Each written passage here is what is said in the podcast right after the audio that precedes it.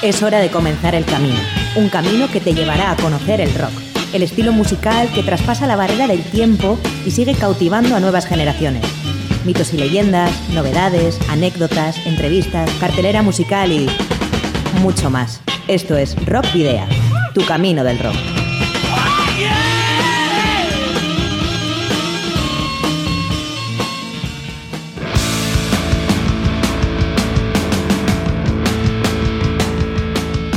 Saludos y rock and roll, bienvenidas y bienvenidos a disfrutar del rock y el metal una semana más en Rock Video.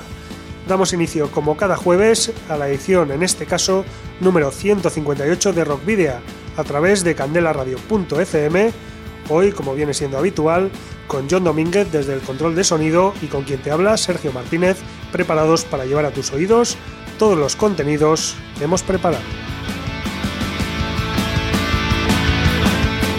Ya sabéis que seguimos trabajando en la página web de Candela Radio Bilbao, donde Rockpedia tiene ya desde el pasado mes de septiembre su propio espacio y donde podréis escuchar el programa de cada semana en directo. Recordad además que, la, que aparte de la propia web podéis acceder a las 157 emisiones anteriores en los canales de Evox, Spotify, TuneIn, Google Podcast y Apple Podcast. Y recordad también que podéis seguir nuestra actividad a través de las redes sociales que ya conocéis, la página de fans de Facebook, donde ya tenemos más de 940 seguidores, en arroba rockvidia de Twitter y en Instagram. Por otra parte, podéis poneros en contacto con nosotros eh, a través del correo electrónico rockvidia.gmail.com y no olvidéis que si tenéis una banda y ya disponéis de algún álbum, lo podéis, nos lo podéis enviar por correo postal o acercaros a nuestros estudios para que podamos programar algún tema. Esos discos posteriormente serán objeto de un sorteo entre los oyentes del programa. ¿Cuál es nuestra dirección? Pues Candela Radio, Rockvidia, calle Gordoniz número 44, planta 12, departamento 11, código postal 48002 de Bilbao. Para la ruta de hoy, en Rockvidea, hemos llenado las alforjas de contenidos que te desvelaremos en las próximas paradas. Os voy a titular. Vais a hacer ejercicio hasta reventar. Un, dos, tres, más.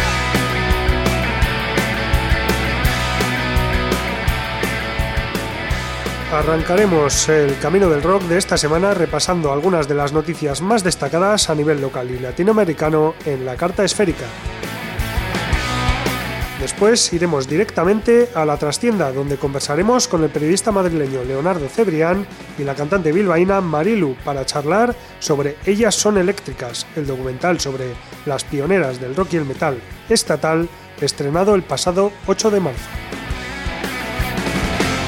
Redescubriremos a una de las más importantes, controvertidas y pioneras bandas chilenas de la historia, Agua Turbia, que más de 50 años después sigue en la brecha y finalizaremos con Ameba, una joven y novel banda guipuzcoana que recientemente ha debutado con el disco Elicatuz. Pero comenzaremos eh, con una noticia triste, y es que Eric, la bestia Morales, nacido en Calley, en Puerto Rico, el 6 de noviembre de 1969, cantante y líder de la banda puertorriqueña Dantesco, falleció el pasado sábado a los 51 años debido a un ataque al corazón. Hace menos de un mes, el 11 de febrero, la banda caribeña era protagonista de la edición número 154 de Rock Video, por la publicación una semana antes del día que murieron los dioses, octava entrega de este grupo de culto con influencias de Black Sabbath, Candlemas, Merciful Fate y King Diamond, y donde siempre destacan las partes vocales del gran Erico la Bestia Morales. La distribuidora vasca Metal on Metal Distribution, que había llegado a un acuerdo con el grupo Heavy Doom Épico, ha anunciado que continuará con el plan de distribuir en España el nuevo disco de Dantesco. El día que murieron los dioses, que vio la luz el pasado 3 de febrero, fue grabado, mezclado y masterizado por Dennis Torres e incluye entre sus ocho nuevos cortes sendas versiones de Venom y Ball Thrower. Erico la Bestia Morales era el líder absoluto del combo caribeño, componente de otra banda en activo como Narval, también fue promotor de conciertos, gestionó un pequeño sello discográfico llamado Huracan Records e incluso regentaba la de tienda Metal Odin's Core Imports dedicada al merchandising musical. En 2003 creó Dantesco en Calley, municipio de unos 50.000 habitantes situado en el área central de Puerto Rico y lugar de residencia de Morales. Una banda que deambulaba entre el heavy y el doom, envuelto en letras en castellano, voces operísticas y épicas raudales, pero fundamental tanto en Puerto Rico como en el doom latinoamericano. Descanse en paz, Eric la Bestia Morales, y en su honor escuchamos hoy el tema que da título a su último trabajo, El día que murieron los dioses de Dantesco.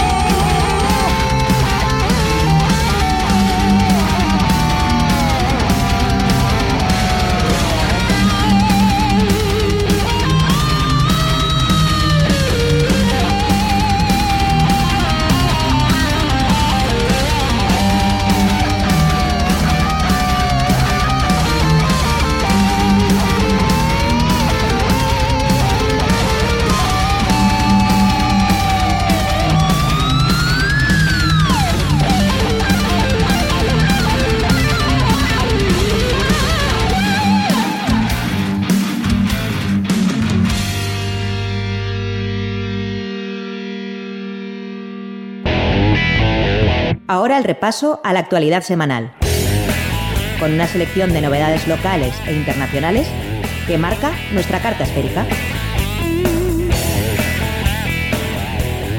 Esano Senki cumple 30 años y lo va a celebrar por todo lo alto. La discográfica, fundada en enero de 1991 por Fermín e Íñigo Muguruza, Kake Alcarazo y Ángel Valdés, y refundada en 2001 como Metac, va a tener mucha actividad en los próximos meses. De hecho, se están preparando algunas ediciones especiales y gran parte del catálogo se podrá adquirir a un precio de 3,95 durante los meses de mayo y junio. Además, el próximo 20 de abril se publicará el vinilo doble de Gure Jarrera, que incluirá el maxi Gora Herria de Negu Gorriak, una edición especial del disco que con, el, eh, con el que comenzó esta aventura, descatalogado desde hace muchos años. Asimismo, publicará el resto de la discografía de Negu Gorriak en vinilo durante el mes de septiembre. Por otra parte, coincidiendo con el comienzo de la gira de Phoenix Tour, se publicará con cuidada reedición del primer EP de Anestesia, Toki Berean, en formato 12 pulgadas a 45 revoluciones por minuto. Y por último, el 20 de abril también se abrirá a nombre de Sanosenki Records un canal en YouTube en el que se podrán encontrar vídeos y material del sello.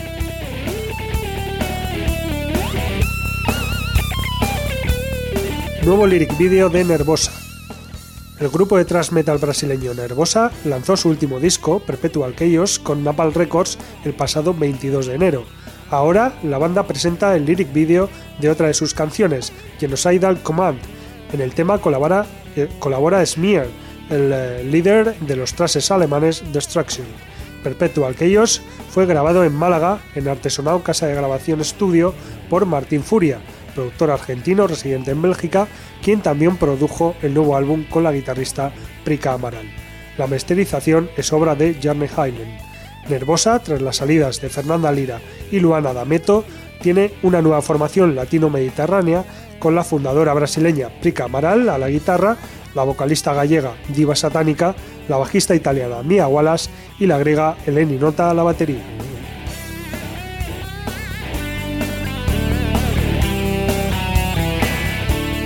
Equimosis estrena tema. Equimosis es uno de los nombres pioneros del metal en Colombia. Este grupo, conformado en la segunda mitad de los 80, es recordado por ser uno de los protagonistas de la primera hora del heavy y el thrash metal y posteriormente por su gran éxito con la balada pop y el rock fusión, y también por ser la banda creada por Juanes en su adolescencia.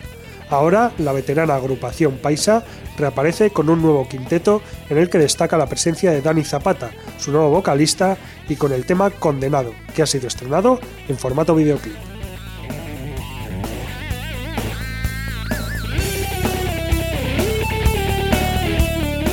Videoclip de Bonnie. Enmarcado en las conmemoraciones del Día Internacional de la Mujer, el eh, equipo de Bonnie estrenó el pasado 8 de marzo el nuevo videoclip del tema De Hierro tu Coraza, canción, incluida en su último trabajo de estudio, Requiem por el Mundo, publicado el 16 de febrero de 2018.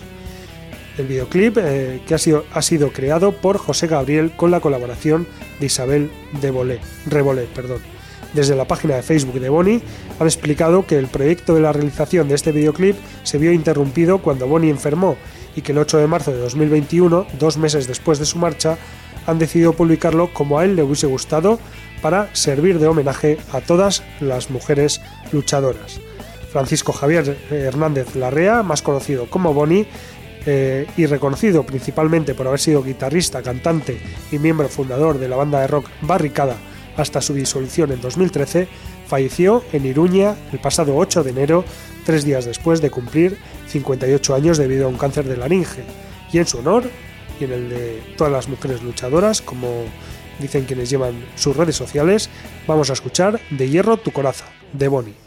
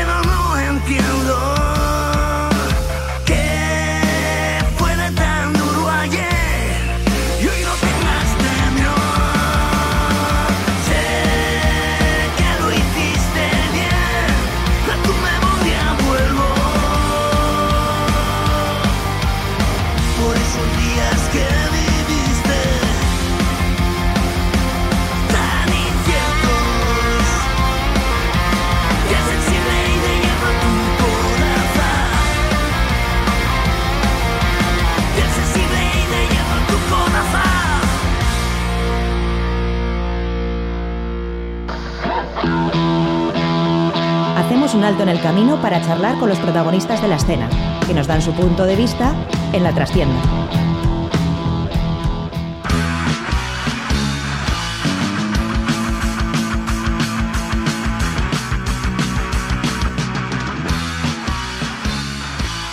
Hace mucho tiempo que no sé de y un extraño sueño se apodera de mí.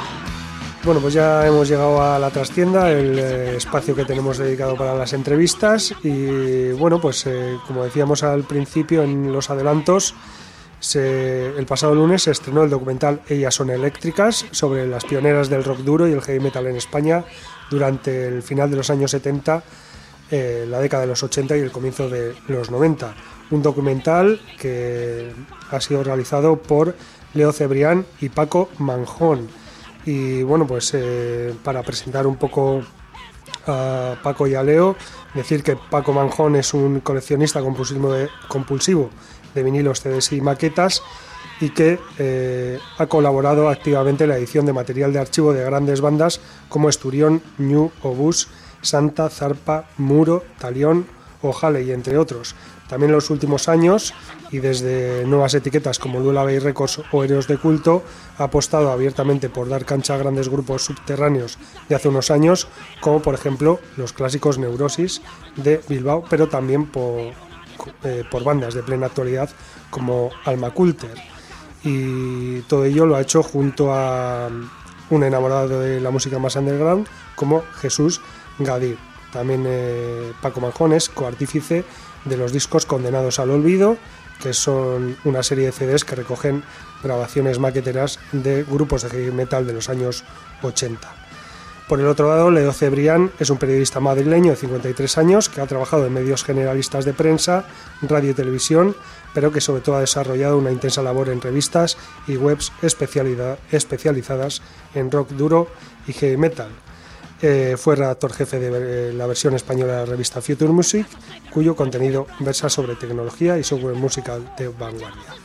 Pues hoy vamos a tener con nosotros aquí en eh, la mirada, en, iba a decir la mirada negra, en Rock Video,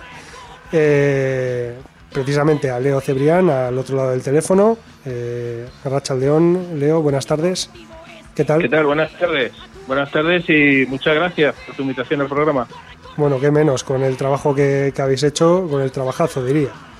Y, y bueno, y por otro lado también quería presentar, porque aparte de tener a Leo al otro lado del teléfono, también vamos a tener a una persona, pero aquí en, el, en los estudios, a la que casi hemos mencionado a través de sus grupos en, en esta pequeña introducción, en esta breve introducción. Y no es otra que Marilu, Arrachaldeón. Marilu, buenas tardes. Arrachaldeón, buenas tardes. Y como decíamos justo antes de, de entrar al programa, justo un año después, Un año justo que estuvimos aquí presentando el disco de Alma Culter, sí señor. eh, justo un año después, la última entrevista que hicimos antes del confinamiento con Alma Coulter y la primera entrevista después de que nos dejaran, ¿no? De, de- de que nos hayan dejado un poquito más de manga ancha Sí. del gobierno vasco. Es un poco curioso todo esto, sí. la casualidad. Si lo llego a saber, te llamo antes. bueno, Leo, eh, ya hablando un poco más mm, sobre Ellas son eléctricas, sobre este proyecto, que no es solo el documental, sino también un, disco que publicasteis el año pasado, eh, ¿cómo surge la idea? Pues la idea viene de dos puntos distintos. Por un lado, bueno, Jesús y Paco siempre han tenido la intención y bueno, y lo han hecho eh, a la postre, ¿no? Al final, es eh, reeditar, rescatar maquetas, demos de grupos desconocidos o, o que no tuvieron la fortuna que, que merecían de los años 80 y 90. Entonces ellos, pues, eh, han ido ahí acumulando tesoros casi arqueológicos eh, para hacer la serie Condenados al Olvido. Luego también han reeditado por su cuenta cosas y hicieron un especial dedicado a mujeres del rock que se llama Ladies of Metal. El título en inglés porque son CDs que tienen bastante eco fuera de España, entonces, bueno, pues de ahí, ¿no? Eh, luego yo por otro lado, pues, eh, no sé, estuve en una presentación de un libro sobre mujeres y punk y me dio mucha envidia, ¿no? Entonces pensé que alguien tenía que hacer esto mismo, pero con nuestra música. Como nadie se animaba, pues entonces al final eh, fueron confluyendo pues tanto el interés de, de Jesús y Paco con su vinilo, como el mío, pues para hacer un documental. y de ahí ha salido esta versión audiovisual, digamos. O sea que hemos terminado en el, en el mismo, con el mismo objetivo y ha habido una sinergia muy buena entre los dos proyectos, que prácticamente ya se puede decir que son solo uno. Bueno, en el, en el documental eh, aparecen cinco, perdón, cinco no, 15 solistas o, grupos. Una de ellas eres tú, Marilu. Mm. Eh, ¿Cómo contactan Leo y Paco contigo? ¿O cómo, cómo se...? Bueno, mm, Paco y yo ya nos conocíamos cuando eh, presentaron el Condenados al Olvido especial Vizcaya. Y, bueno, que de ahí salió lo de sacar el disco de, de Hale y tal. Entonces, eh, luego pues conectó conmigo pues el verano del 19 del 19, sí, sí, sí. Porque el 20 no hemos hecho nada, nadie. Y nada, no, sí, eh, me comentaron todo lo que estaban haciendo del documental, que ya llevaban un año recopilando datos y moviéndose por todo el estado para, para entrevistar a las chicas del heavy metal y tal. Y a mí me pareció una idea estupenda, o sea, me vino como un regalo, ¿no? De, después de tantos años, pues es como un reconocimiento. Y nada, y estuvimos ahí en Zorrosaure un barrio muy, muy guapo de Bilbo, y allí hicimos las entrevistas y tal, y nada, genial, hablando un poco de todo, o sea, hasta de política y metiendo un poco el dedo en la llaga de muchas cositas, y, nada, y genial con Leo y con Paco, pues es que se está siempre muy bien, muy a gusto. Eh, Leo, después de, hacer eh, todo ese trabajo de, arqueología musical y, bueno, de, buscar a, bueno, pues a todas esas eh, mujeres que fueron pioneras, eh, ¿cómo, hacéis la selección de, de, las que las personas a las que vais a entrevistar, eh, de aquellas que van a entrar en el documental? ¿Cómo, ¿Cómo hacéis esa selección? Pues mira, como desgraciadamente no son tantas, pues entonces en principio dijimos, venga, que entren todas. todas las que, por supuesto, ha habido que, que excluir algunas como por ejemplo nos habría gustado contar con el testimonio de, Aurora Beltrán, que aunque no hace exactamente rock duro, pero eh, queríamos que hiciera un... Eh, bueno, empezar el documental con su testimonio, pero pues se iba a tocar en Madrid y al final no pudo ser por lo que ya no podemos imaginar todos de la pandemia y demás, ¿no? Entonces la selección ha sido buscar a todas aquellas que teníamos controladas y que considerábamos que habían que eran más conocidas o porque habían grabado alguna, algún disco o porque eh, bueno habían tenido una trayectoria más duradera, como puede ser el caso de Marilu, ¿no? que en ese sentido es eh, sintomático. Mm. Eh, y bueno, pues nada, cogiendo un mapa y empezando a poner chinchetas donde pensábamos que, que podíamos dar con, con las protagonistas y además felizmente pues hemos conseguido localizar a todas, incluso a las más veteranas, en algunos casos por, por algo casi providencial del destino, porque todo lo que pasa en relación al documental ha sido bueno y venturoso y yo creo que, tenemos ahí un, un ángel que nos, nos guía en positivo para poder luego pues eso seguir las cosas no y si no pues, eh, pues hemos hecho un poco de detectives privados hasta dar con pues con, con alguna de estas mujeres que estaban pues completamente perdidas de lo que era la, la, visibilidad pública ¿no? ¿Habéis conseguido algún tipo de reunión también o bueno eso ya no, no, sí, sí, o sea, es un fenómeno muy curioso que de alguna manera pensábamos que iba a ocurrir, aunque desde luego no, tiene nada que ver con nosotros, ¿no? Pero en el momento que hemos localizado a algunas eh, mujeres que habían cantado o tocado en grupos, eh, pues eh, rápidamente, mm, en, ciertos casos, se les ha activado las ganas de volver.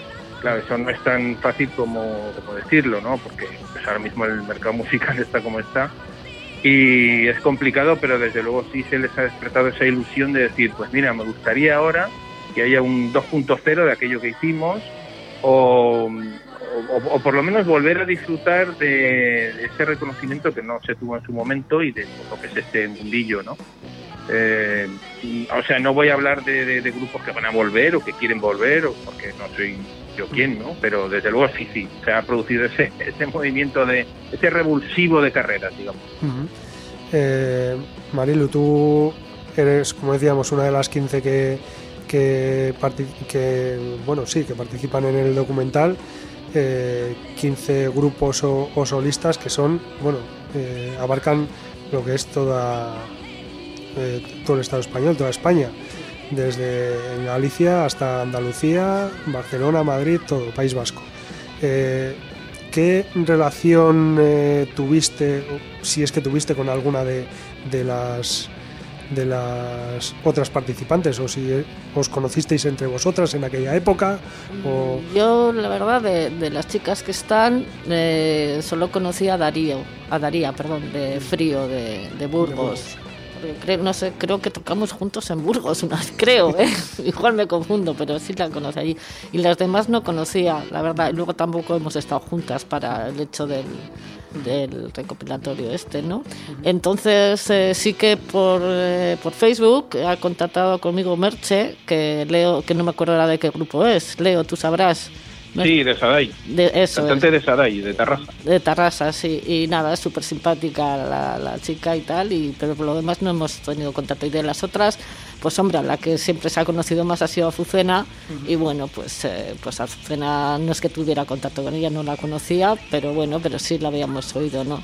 Y luego a Gaby de Val también, pues eh, de su grupo, pues también había, había oído algo, pero lo demás, la verdad que no había oído nada, no, no de los otros grupos. Fíjate que es curioso que, que incluso vosotras siquiera tampoco como os conocíais entre vosotras. No, claro, es que no había internet como ahora. Sí, no, ya. no.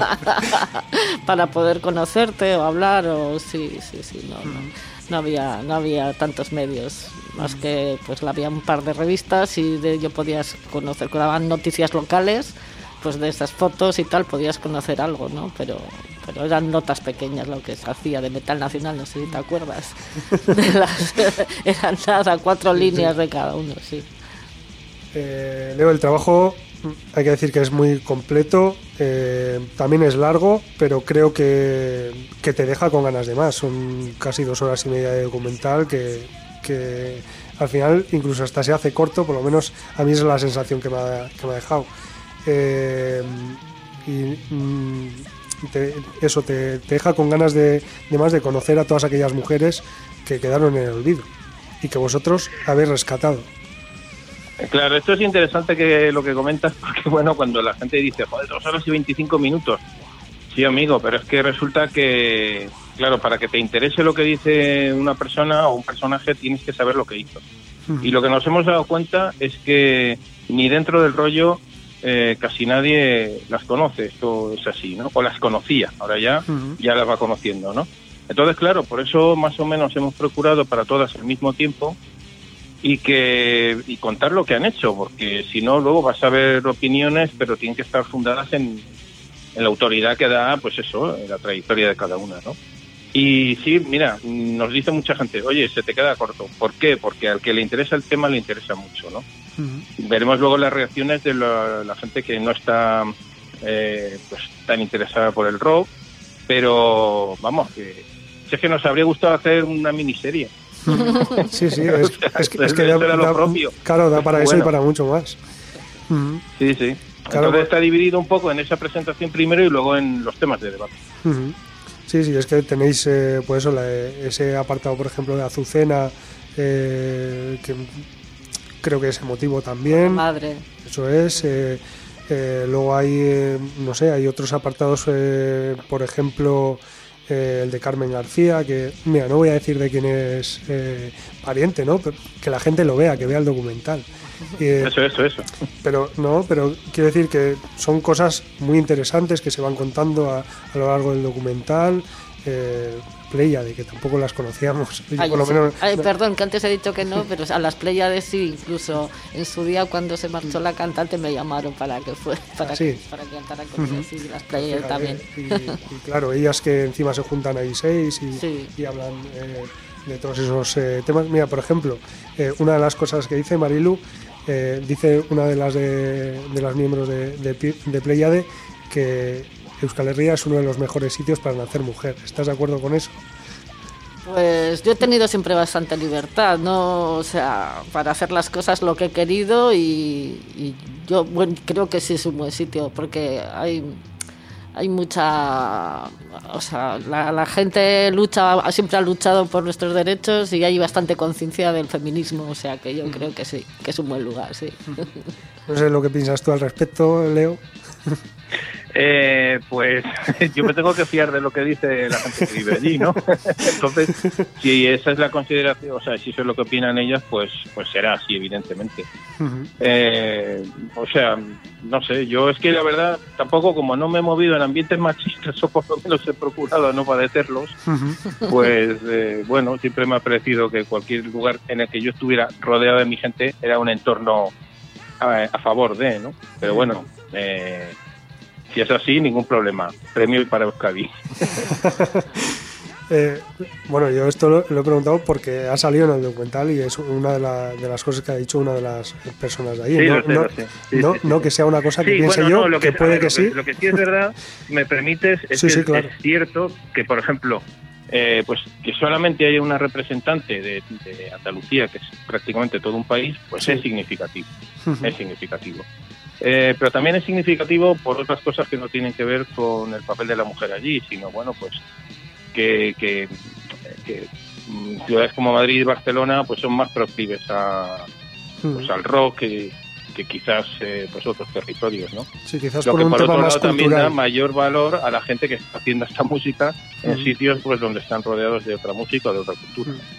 Sí, que quizás sea un tema más cultural también que, que otra cosa. Bueno, es, es complejo, es complejo, pero vamos, eh, bienvenidos todos y todas, ¿eh? en cualquier Claro. caso, o sea, sean de donde sean. Ujú. Eh, bueno, yo no sé si os parece que, escuchemos ya un tema de los que de los que se publicaron en el, en el LP del año pasado. Eh, no sé, Marilu, ¿qué te, te parece que, que escuchemos? Bueno, pues de, de neurosis es que en el, en el vinilo estoy en la cara A y en la cara B, con dos grupos diferentes. Pero el, el tema hit del 82-83 con neurosis era, o sea, fue sobredosis, ¿no? O sea, de aquella época que, bueno, de mi quinta murió cantidad de gente, mucha gente estaba enganchadísima y bueno, y había unos problemas de drogadicción exagerados, ¿no?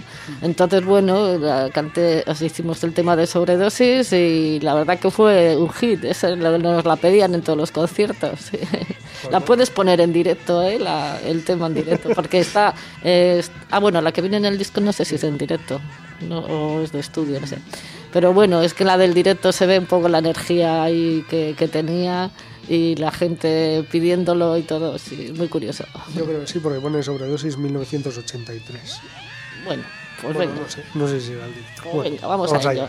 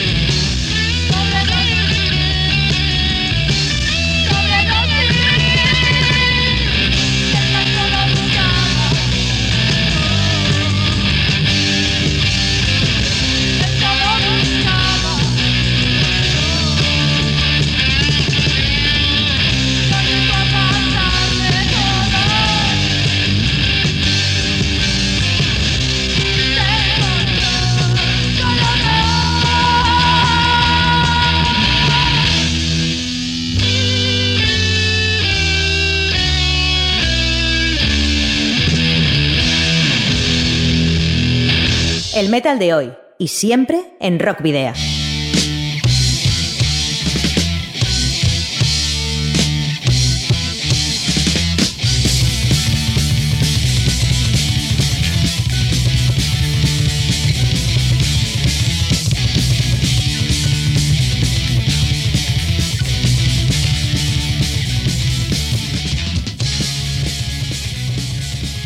Bueno, pues después de escuchar el tema sobre dosis de neurosis, volvemos aquí a la trastienda con, con Marilu y con eh, Leo.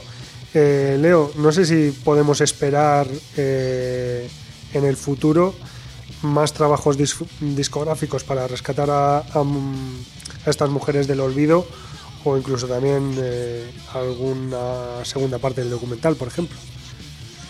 Bueno, por la parte del disco, mm, no sé muy bien porque yo digamos que ese, ese negocio no lo trabajo, lo llevan Paco y Jesús, pero sí es verdad que algo hay, no mucho, algo hay para poder sacar algo, un- una nueva recopilación. Ahora no sé si daría para para, para un CD, digamos, de una duración convencional o tendría que ser un EP. O sea, yo creo que, claro, investigar eh, dónde están esas maquetas, contactar con la gente que las grabó, etcétera, Ujú. eso lleva un tiempo y lo desconozco. Ojalá, desde luego, por ganas no va a ser. Ujú. Y en cuanto al documental, me preguntaba si habría mm, algo más de material o... Sí, sí, Perdona, si, si tenéis, eh, si, si creéis que podríais sacar una segunda parte más adelante o, o bueno, o es No, una yo- cosa que no, no os yo creo- planteáis de momento. A ver, yo creo que de, de esta época en concreto no, luego ya si anal- analizásemos a partir de mediados de los 90 sería otra cosa, pero Ujú. bueno, eh, la normalización de la presencia de la mujer en el rock, pues yo creo que más o menos sobreviene a mediados de esa década y ya pues para nosotros tiene menos interés, o sea, vamos queremos hacer y vamos a hacer más documentales pues sobre rock duro, heavy metal y esta cultura en general y hay ideas un montón, entonces de momento no va a ser. Ahora, eso sí, todos los extras que tenemos pues los vamos a ir subiendo como ya hemos hecho con, con aproximadamente el 70% de ellos a, a YouTube. Eh, queda pendiente hacer una edición física quizás del documental con esos extras. O sea que tenemos todavía bastante tajo. Ahora el, el asunto es difundirlo para que lo pueda para que pueda llegar a cuanta más gente mejor, claro. Ujú. Eh, Marilu, ¿qué, qué diferencias eh, ves entre aquella época y esta? Eh, bueno, te diría a todos los niveles, pero sobre todo eh, pues de la presencia de la mujer en, en el rock y, y el metal y de la consideración que se le tiene a la mujer en el rock y el metal. Pues bueno, los principios, que fueron un poco duros, no se tenía mucha consideración. Era pues una música para hombres y las mujeres ahí no pintábamos nada, no. Eso fue en los años 80. Pero, pero bueno, las que decidimos hacerlo y salir a un escenario y dar la cara, pues en mi caso al principio sí que había algunos gamberros, vamos a llamarlos así por no de otra forma, que bueno, pues que te decían alguna burrada que otra, pero eso fue nada al comienzo, porque enseguida ya eh, la gente valora tu trabajo, el trabajo que haces en un escenario, cómo cantas o cómo tocas, o sea, y, bueno, y luego ya una vez que sales en prensa y en revistas del género y tal, pues ya te, ya te miran como mejor, mira, pues es verdad, ¿no? Como diciendo, lo, haces constancia de ello, de, de que eres una persona, que una mujer, que estás al, vamos a decir, al mando o al frente de una banda de chicos que nunca se había visto y el público reaccionó genial, genial. O sea, yo en, mi época de neurosis y recorrer gasteches, bueno, eran unas fiestas, o sea, era, era genial. Algunas veces decían hasta, me pedían, baja del escenario.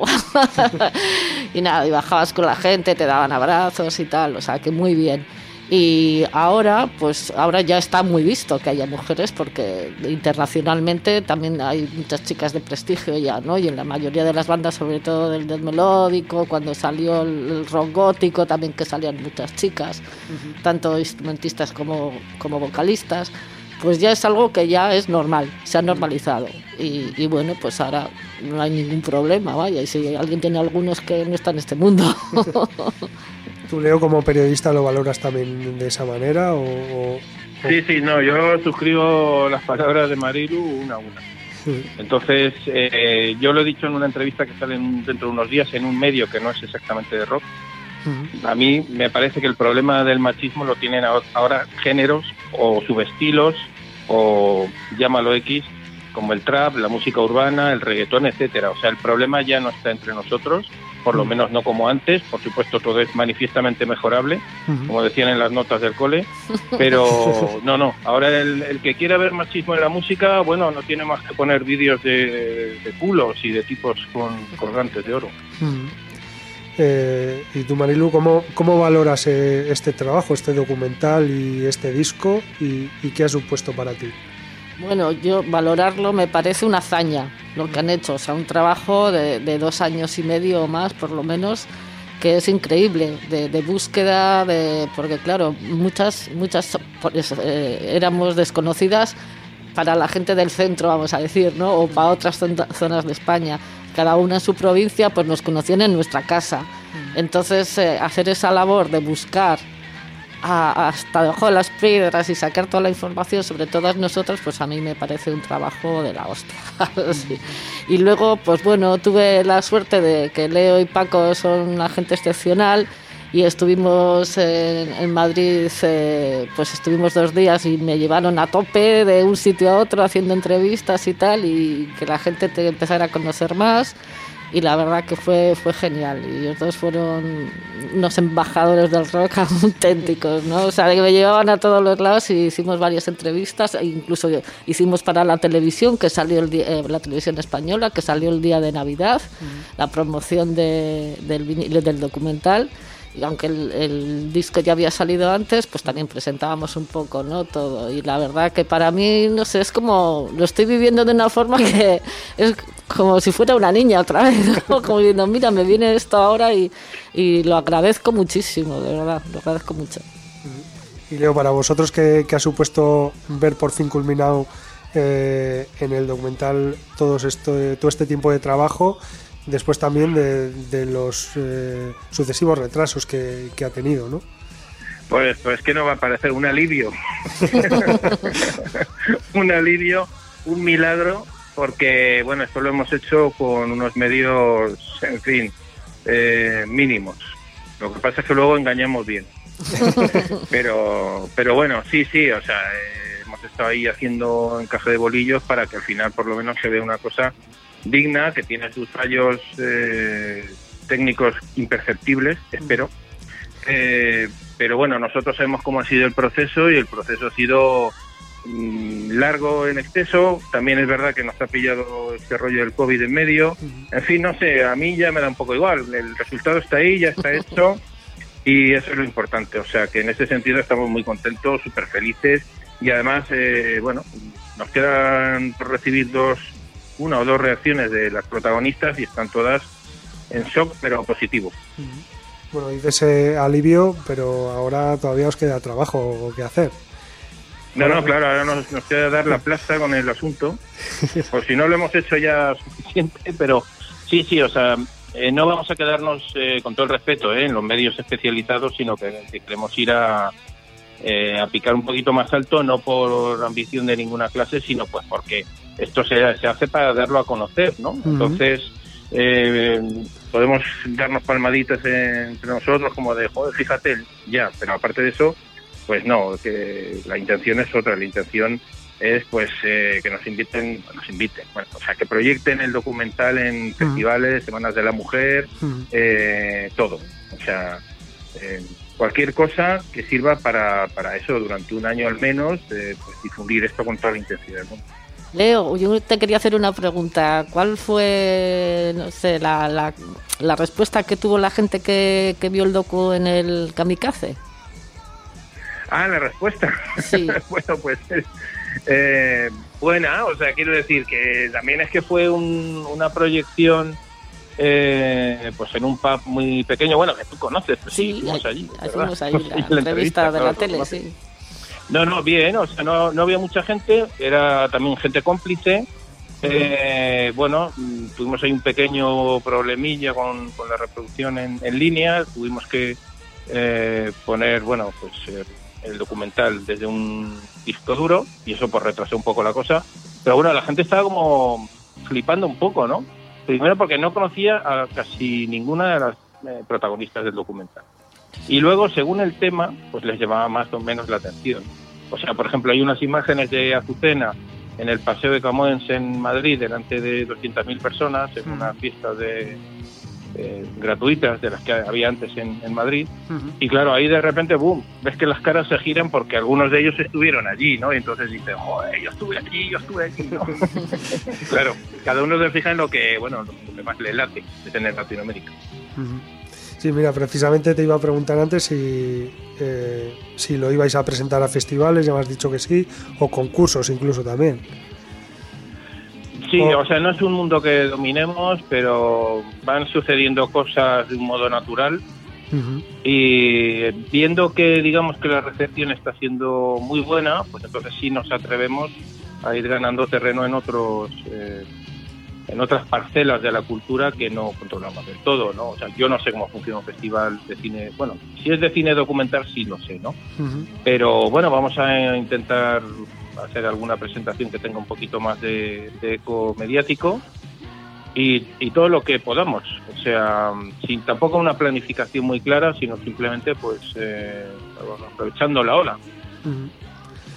Eh, en el documental, bueno, el objetivo principal del documental es eh, bueno, dar a conocer a las, a las pioneras de- del rock y el metal de, de España, pero a través, digamos con, eh, sí, bueno, a través de, todas ellas eh, se puede, eh, bueno, se habla de hecho de todos los temas sociales y, culturales que había que había en la época, de todos los problemas que, tuvisteis que sufrir en, aquella época. Algunos que sufrir, Marilu, y otros, no sé, que vivir. Bueno, yo lo viví con todas las ganazas, porque soy, bueno, he sido siempre, era muy intensa en los escenarios. Luego, pues los problemas que tenías en aquella época, pues era de tipo, pues eh, con las discográficas, ¿no? Que sobre todo de aquí del norte, pues no tenían ningún interés, ¿no? Tenían la movida madrileña y, comían de ella, ¿no? Vamos a decir. Entonces, a, los grupos de, de Euskal Herria, por ejemplo, pues no, no, muchos no tuvimos la suerte de poder contratar una bueno contratar sí pero bueno que hubiese algo un premio final no como un disco con las discográficas eh, que había en Madrid y tal. Pero por lo demás lo, lo que es por social con la con la gente con el público por lo demás pues pues fue una época para mí muy bonita y, y la verdad que lo disfruté lo disfruté. Y los problemas pues bueno se los ibas atacando según te iban llegando. Sobre todo pues bueno pues con algunos que sí tenían un poco de toque machista y, y bueno había que solucionar muchas cosas pero pero se- seguimos adelante sí Y otro de, otro de lo- otra de las protagonistas es eh, Leonor Marquesi, eh, argentina, que, que luego estuvo viviendo también en España. Y también ahí en su intervención se refleja, o en sus intervenciones se refleja, pues eso, ¿no? La, la- digamos, el poco conocimiento que había eh, entre, entre, vamos a llamarlo, la escena española y la, y la latinoamericana, ¿no? De, de rock y, y metal en aquella época. Y yo creo que hoy en día más o menos por ahí anda la cosa. Sí, es una cosa, es algo, o sea, es algo increíble. A mí me parece, me parece bastante indignante, ¿no? Entre otras cosas porque en España hay muchísimos músicos argentinos de la diáspora política y luego pues simplemente pues de la de, digamos que de la quinta de Andrés Calamaro y demás, ¿no? Entonces Ujú. sí ahora existe una relación muy directa entre los dos países, pero aquí se desconocen en general las bandas argentinas, cosa que creo que no ocurre allí con las españolas, ¿no? Ujú. Entonces, que un grupo como Patricio Rey, Los Redonditos de Ricota, que sería un equivalente, alguno me mataría por decir esto, ¿no? A los suaves aquí, es Ujú. decir, en, en aceptación muy popular, muy masiva y demás, pues es un grupo que aquí se desconoce por completo, ¿no? Y eso no puede ser, eso yo creo que hay que remediarlo, quizás con un documental también. Mira, mira, pues ahí, ya ahí, tienes una idea ahí está la idea. y la has lanzado tú, ¿eh? pero ya está registrada. No, no, no, si a nosotros nos da igual quién haga los documentales, la cuestión es hacerlos. No, no, no, O sea, me- me refiero- El, el me- tema hace para aburrir, ¿eh? No, no, no, sí, no, me refiero que está registrada aquí en las ondas, no, no por nadie. Ah, bien, bien. Que, que ya lo has dicho y que ahí, ahí queda ahí queda. Eh, Y no, eso, y, como decía con, con Marilu, eh, al final habéis abordado muchísimos temas al, alrededor del documental, no solo hablar con las pioneras, sino habéis abordado pues eso, muchos temas sociales incluso con ellas. Sí, o sea, la intención desde luego no era hacer un panfleto ni dar la chapa identitaria ni nada por el estilo. O sea, el que vaya buscando en el documental eso va a encontrar eh, temas relacionados con feminismo, con machismo, con identidad, etcétera, etcétera, pero no es el, eh, eh, el hilo que, lleva el documental. O sea, es un documental sobre música donde se tratan, lógicamente, pues temas colaterales de, pues, de, sociedad, de cultura, de, de, muchas cosas, ¿no? De cómo se vivía en los años 80 y sobre todo mucho testimonio personal directo que creemos que es lo que tiene más valor. O sea, está guionizado, evidentemente hay una voz en off que va eh, presentando a los protagonistas, pero luego ya, digamos que la parte de testimonios y de opinión fluye sola de una manera que hemos procurado eh, que sea natural, ¿no? O sea, no se habla de maternidad, por ejemplo, eh, porque, bueno, yo, nos creemos que era necesario hablar de maternidad. Eh, igual que se habla de, de, imagen estética, por ejemplo, bueno, eh, igual que con la duración de las intervenciones, hemos procurado un equilibrio entre unos asuntos y otros para que no se nos fuera la nota en ninguno. Y se habla también de la, de la industria, del, de la música. Sí. Incluso, bueno, pues eh, por recordar a, a Carmen también, a Carmen García, que que, dice bueno que ella, ella tocaba porque, porque le gustaba, porque le divertía, ¿no? que ella no sabía nada del negocio. Y que cuando le decían que, le iban a pagar o algo, no, no, si yo toco porque me gusta, o canto porque me gusta. Así es. Mm. No, y dice más, eh, o sea... Sí, sí, no, claro, dice mucho más, pero que la gente vea el documental. Más y, no todo es bueno de la industria, o sea, claro, claro. Hay muy, poca, muy, muy pocas de las protagonistas que hablen bien de, la industria. A veces tampoco de los medios, ¿eh? Pero es que realmente era así, o sea, lo que ha comentado Marilu de, del ninguneo a determinada música, pues es que ocurrió. Igual que también ocurrieron los monopolios de determinados medios y de determinadas compañías, que de eso sabemos mucho en Madrid, ¿no? En fin, no sé, eh, que nadie se enfade, pero también la historia hay que contarla en la parte un poquito más oscura o más gris. Claro, en ese sentido los... fin de cuentas es historia. Claro, en ese sentido los periodistas de los medios de comunicación tenemos que hacer mucha autocrítica, no solo de aquella época, sino también de la actual. Sí, sí, bueno, si eh, basta, por ejemplo, coger grabaciones de, pues, algunos locutores, eh, pues cómo, cómo trataban a las chicas cuando llamaban a la radio, ¿no? O sea, que de repente les cambiaba el tono y se ponían melifluos y decían, bueno, tal, y, y que vas solita a la discoteca y las cosas que, es que ahora mismo las oyes y, y dan ganas de que la cinta se, se autodestruya, ¿no? testimonio de eso. Pero eso yo lo he escuchado hasta, pues sí, hasta prácticamente el final de los 90, ¿eh? O sea, ese mm. tono paternalista, baboso, mm. llámalo como quieras. Mm. Bueno, pues como vamos a ir terminando ya la entrevista, Leo, lo, antes de nada lo que vamos a decir es dónde se puede ver el, el documental, porque estamos aquí a decir, no vamos a contar esto, que lo vean, pero no estamos diciendo dónde pueden verlo. Así que Dinos, ¿dónde, dónde se puede ver el documental? Pues eh, de momento se puede ver en dos plataformas de, de, visión en, en, línea y, de pago. Una es Vimeo, donde le hemos puesto un precio de 5 euros para poder verlo durante toda una semana. Vimeo es una bueno, es la alternativa a YouTube, digamos, que ofrece pues toda la calidad técnica posible y nada, y lo único que precisa es de un registro mínimo y de pagar esos 5 euros para verlo, pues eso, durante toda una semana, las veces que uno quiera. Y luego, eh, otra alternativa para los que quieran pagar menos o vayan más directos a, ver el documental es eh, Inedit Televisión, que es, eh, digamos, que la, plataforma también en Internet de Inedit, que es un festival muy conocido y muy prestigioso que se dirige desde Barcelona, de documental musical.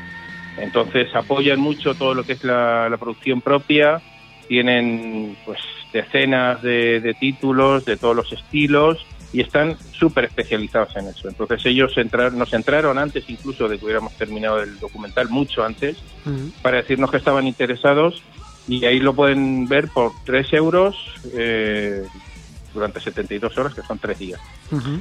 Y luego además también para los medios de prensa, para instituciones, asociaciones, entidades, colectivos, etcétera, etcétera, pues tenemos un enlace privado eh, para que quien nosotros estimemos eh, oportuno, pues eh, lo vea gratuitamente.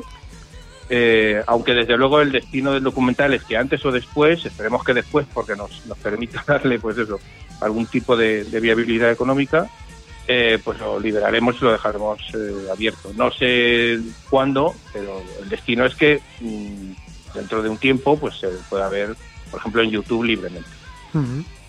Pero bueno, de momento vamos a ver si sacamos algo de pasta para poder hacer más documentales. Eso, eso, que quede, que quede claro que eso, y que la aportación tampoco es un dineral. Es, es, vamos, menos de un CD. Y aparte el arte hay que pagarlo también. Sí, gracias compañera. Le da guapo. Eh, El arte y la investigación y bueno, todo, eh, que esto es un trabajo periodístico, vamos, de 10 y, y eso muchas veces tampoco está muy bien valorado.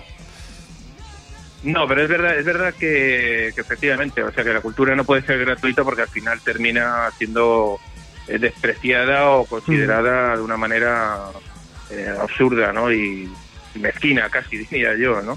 Entonces, bueno, eh, se pone un precio simbólico, pues porque es una manera de, de- de acotar, o sea, de- igual que tampoco vamos a estar respondiendo a comentarios en YouTube, es que nos da igual, o sea, tenemos desactivado, desactivado el- la tecla de las críticas, al que le guste bien, al que no, pues que, que lo soporte con, con paciencia, que no lo vea, vamos. Bueno, que se, que se desahogue en su muro. No, en el suyo. Eso, sí, sí, eso, en el suyo, eso. Eh, bueno, pues eh, Marilu, no sé si, si quieres decir algo, bueno, para, para despedir, algo que... Pues sí, agradecerle a Paco y a Leo pues eh, todo el trabajo que han hecho, que es excepcional. El documento me ha gustado un montón. Y bueno, y a Jesús Gadir también, por, eh, con, por- con Paco hacen todos los recopilatorios y, y, y descu- bueno, descubrir, no, recuperar a las bandas de los 80. Y, y nada, y que estoy muy emocionada con el tema, que espero que sea el principio de una ola que traiga muchas cosas buenas. Y, y nada, y un abrazo para Leo, que nos está oyendo. Bueno, Leo, no Oye, sé pues si... muchas, gra- muchas gracias, Marilu. Además, mira, no sabía que te hubiera gustado porque con este trajín y esta vorágine de los últimos días, digo, me escribe Marilu. A No, no te he no escrito, no, no, no te, no te he escrito, pero, pero ya te escribiré. pero bueno, ya te he dicho que me ha, que ya te he dicho que me ha gustado y agradeceros de corazón de verdad porque me hace muchísima ilusión después de tantos años de, de trabajo en la sombra que, que salga ahora para, para todo el estado este trabajo, ¿no? O sea, agradecida siempre. Vale, nada, a ti por participar. No sé, Leo, si, si crees que ha quedado algo por, por comentar eh, en la entrevista, algo que, que tengas ganas de decir. No, lo único, sí, bueno, sí me gustaría comentar algo, eh, y es que yo creo que, digamos que mm, la única manera de que este tipo de música eh, trascienda es intentar picar un poquito más alto y hay que hacerlo con libros, documentales, o sea, con productos de divulgación, del tipo que sea, recopilatorios, me da igual, ¿no? Pero es que yo creo que lo subterráneo, el underground está muy bien, pero es que es muy esclavo también, o sea, eh, yo animaría a quien, a quien sea, ¿no? Me da igual, de la edad que sea, de la procedencia, pues a que investigue en su entorno este tipo de historias eh, y las saque a la luz. O sea, técnicamente ahora es bastante accesible, creo yo, eh, y desde luego, o sea, faltan más, más, eh, bueno, más iniciativas como esta para tirar unos de otros hacia arriba, ¿no? Y no estemos siempre ahí, no seamos el cero a la izquierda, o sea, queremos más reportajes en el telediario, que, ha, tenido que, ha tenido que ser esto lo que abriera un poco esa brecha, ¿no? A ver si nos colamos. Nada, pues eh, yo, Leo, te voy a dar las gracias por, primero por atendernos a, Rockvidia, eh, pues bueno, para, esta entrevista. En segundo lugar, te voy a agradecer también por el documental, por el gran trabajo que, que habéis hecho, porque lo que habéis conseguido es eh, abrirnos ahora a, bueno, voy a hablar en primera persona, habéis abierto todo un océano de, de, de nuevo, de nueva música que descubrir y de nuevas bandas que descubrir, porque los eh, lo, lo que hemos podido escuchar, lo que he podido escuchar, la verdad es que son bandazas de, de primer nivel que estaban ahí abandonadas, perdidas y que vosotros las, las habéis sacado a flote. Así que nada, muchas gracias por eso y muchas gracias también a las 15 participantes, entre ellas tú, Marilu, también por todo ese trabajo que hicisteis en los años 80 y 90, que quizás no tuvo su recompensa en su momento, pero que, Nunca es tarde. bueno, no sé si nunca es tarde, pero la verdad es que eh, dan muchísimas ganas de, de, de sumergirse en ese, en ese océano y investigar y escuchar todas esa, todos esos grupos y todas esas bandas. Lo mismo que hemos podido hacer con los que sí han salido a flote. Pues es de agradecer que os intereséis tanto en ello, la verdad. Nada, Leo, pues eh, para despedir la entrevista vamos a escuchar otro tema, otra de las, de las bandas que, que participan en Ellas son eléctricas. Sí, además esta canción seguramente la conoce mucha gente en la versión de Santa, que fue la que se grabó en mejores condiciones. Eh, se trata de Mi no- Mis noches tienen rock and roll. Eh, también está cantada por Azucena, por supuesto, pero en la versión anterior a Santa, que fue Viuda Negra. Eh, que tiene incluso, yo creo que esta, esta toma, digamos que tiene pues el encanto de que es más desgarrada, es más cruda, la grabación pues no está tan pulida y sobre todo es una alternativa a la, a la- ya conocida. También es importante reseñar que la grabó Amaro, el disco Carmen de Fuego, Ujú. que, que fue su disco de hace tres años, ahora va a publicar uno nuevo, y entonces pues tuvo el detalle de, de compañera a compañera, ¿no? de acordarse de, de Azucena y de cantarlo a su manera y lo hizo muy bien. Ujú. Pues nada, pues eh, para despedir vamos a escuchar Mis noches tienen rock and roll de Viuda, de Viuda Negra y de nuevo os agradezco, Marilu y Leo, muchas gracias por, por haber ti. participado aquí en, en Rockvidia y habernos traído este documental, Ellas son eléctricas, que, que bueno, Le auguramos un bonito futuro. sí, yo creo que sí, por lo menos, eh, bueno, es como decía, un nuevo, un nuevo camino que recorre. Muchas gracias y, y rock and roll. Eso es. Pues vamos allá. Muchas gracias. Hasta la próxima. Hasta la próxima.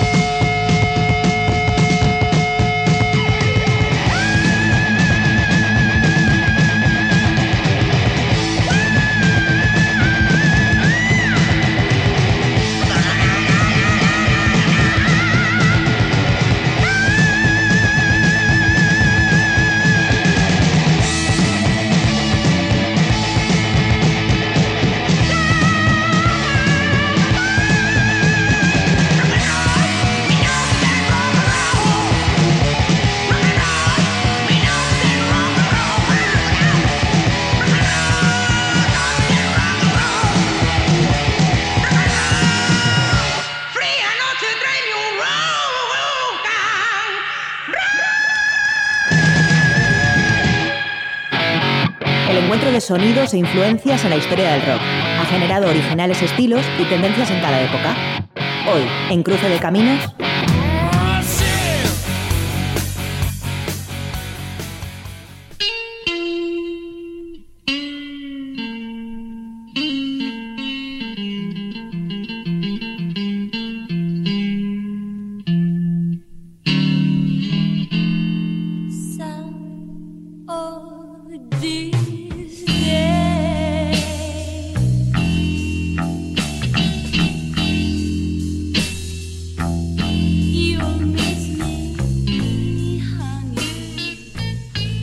pues hoy en Cruce de Caminos eh, vamos a hablar de Agua Turbia, una banda de rock psicodélico formada en 1969 en Santiago de Chile.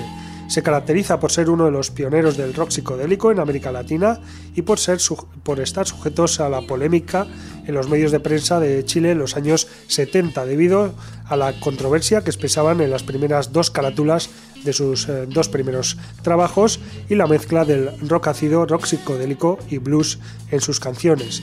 En sus más de 50 años ya de carrera musical, apenas han sufrido cambios en la formación, siendo la pareja formada por el guitarrista Carlos Corales y la vocalista Denise el motor de la misma. Agua Turbia fue además la primera banda de rock en Chile encabezada por una artista mujer en un momento en el que esa tendencia musical tenía un fuerte componente transgresor. Aguaturbia se caracterizó desde su formación por emprender el rock psicodélico, siendo uno de los pioneros en América Latina, como decíamos al principio, en este estilo musical. En 1970 lanzaron su primer álbum, Aguaturbia, grabado en tan solo tres días y compuesto de varias versiones y grabado completamente en inglés. El tema más eh, controvertido de su primer trabajo es Erótica, que es una total improvisación acompañada de gemidos de masturbación provocados por la vocalista. Posteriormente emigr- emigraron a Estados Unidos eh, durante tres años para regresar en 1973 antes de emprender diferentes proyectos por la nueva situación política del país andino. En los 90 se reunió Agua Turbia para conciertos esporádicos hasta que en 2017 se publicó Fe, Amor y Libertad, tercer trabajo de estudio de la banda de culto chilena después de 47 años de silencio discográfico. Actualmente Agua Turbia está preparando un nuevo disco. Todo ha quedado un poco parado debido a la alerta sanitaria, pero a finales de mayo de 2020 ya estrenaron el primer adelanto. Siempre estarás presente, un corte que estará incluido en el plástico del mismo nombre y que publicará, publicará perdón, la discográfica chilena Música y Entretenimiento. Siempre estarás presente, se puede disfrutar también en el videoclip realizado por Canino y Carlos Corales y por supuesto lo puedes disfrutar ahora mismo en Candela Radio Bilbao, en Rockvidia, eh, pues eso, Agua Turbia, siempre estarás presente.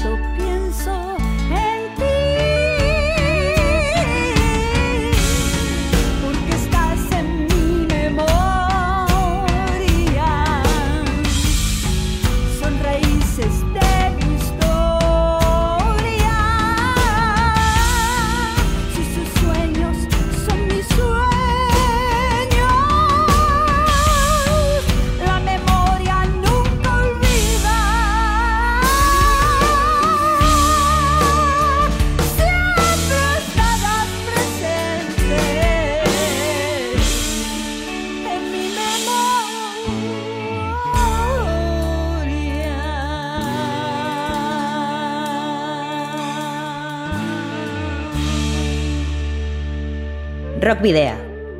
En Candela Radio.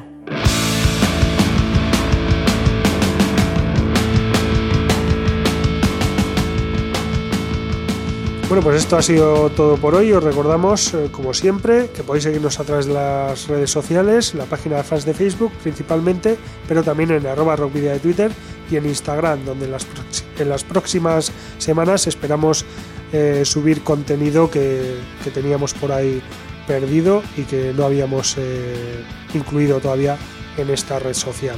Además, podéis escribirnos, si así lo deseáis, al correo electrónico rockvia.gmail.com y bueno, también podéis poneros en contacto con nosotros a través de las redes sociales, por supuesto. Los anteriores programas los podéis rescatar también en dichas redes sociales y en los perfiles que tenemos eh, en iVoox, Spotify, en eh, TuneIn, Google Podcast y Apple Podcast. Y también, por supuesto, en candelaradio.fm, donde os esperamos el próximo jueves a partir de las 8 de la tarde.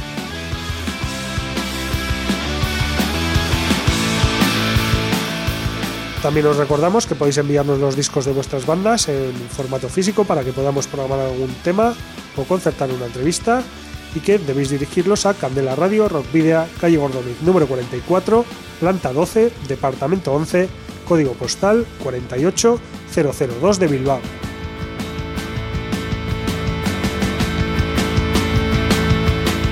Y ahora sí, finalizamos el programa que marca el primer año antes del confinamiento sanitario con una banda que, lejos de tener un pasado legendario, apenas está comenzando su andadura. Ameba es un cuarteto guipuzcoano creado en 2019 en Usurbil. Transita por el rock con suficiencia y descaro juvenil, a pesar de que sus componentes afirmen que aún no tienen un estilo definido. El pasado 14 de febrero presentaron su álbum debut, El Icatus, en un concierto celebrado en su localidad. Un trabajo grabado en verano de 2020 en los estudios Gárate de Andoain con la ayuda de Marcel Arcarazo. Malena Aspiazu Zubeldia a las voces, Enara Izaguirre Hueta a la batería, Aritz Zabaleta Izaguirre a la guitarra y John Mikel Aspiazu Zubeldia al bajo son quienes dan forma y sonido a Ameba. Dos son los temas que la banda ha compartido en las redes sociales hasta el momento. A Rotu, estrenado a mediados de enero, y en el que la omnipresente y poderosa voz de Malen es la verdadera protagonista. Y Gabón, tema que llegó el 24 de febrero mediante un videoclip de corte más y en el que la guitarra de Aritz marca el camino. Así que os dejamos con Gabón. Buenas noches en euskera y vista la hora que es, pues eh, también os deseamos buenas noches. Eh, al tiempo que nos despedimos, queridos rockero oyentes, al habitual doble grito de saludos y rock and roll.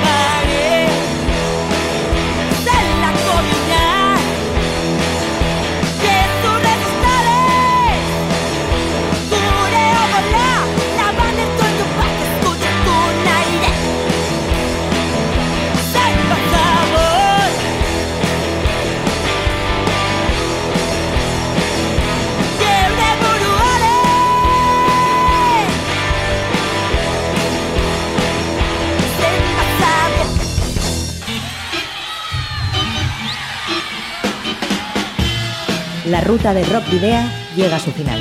Nos reencontramos en las ondas para continuar la travesía, descubriendo y reviviendo nuevos y antiguos senderos que transitan por el universo del rock. Hasta la próxima semana.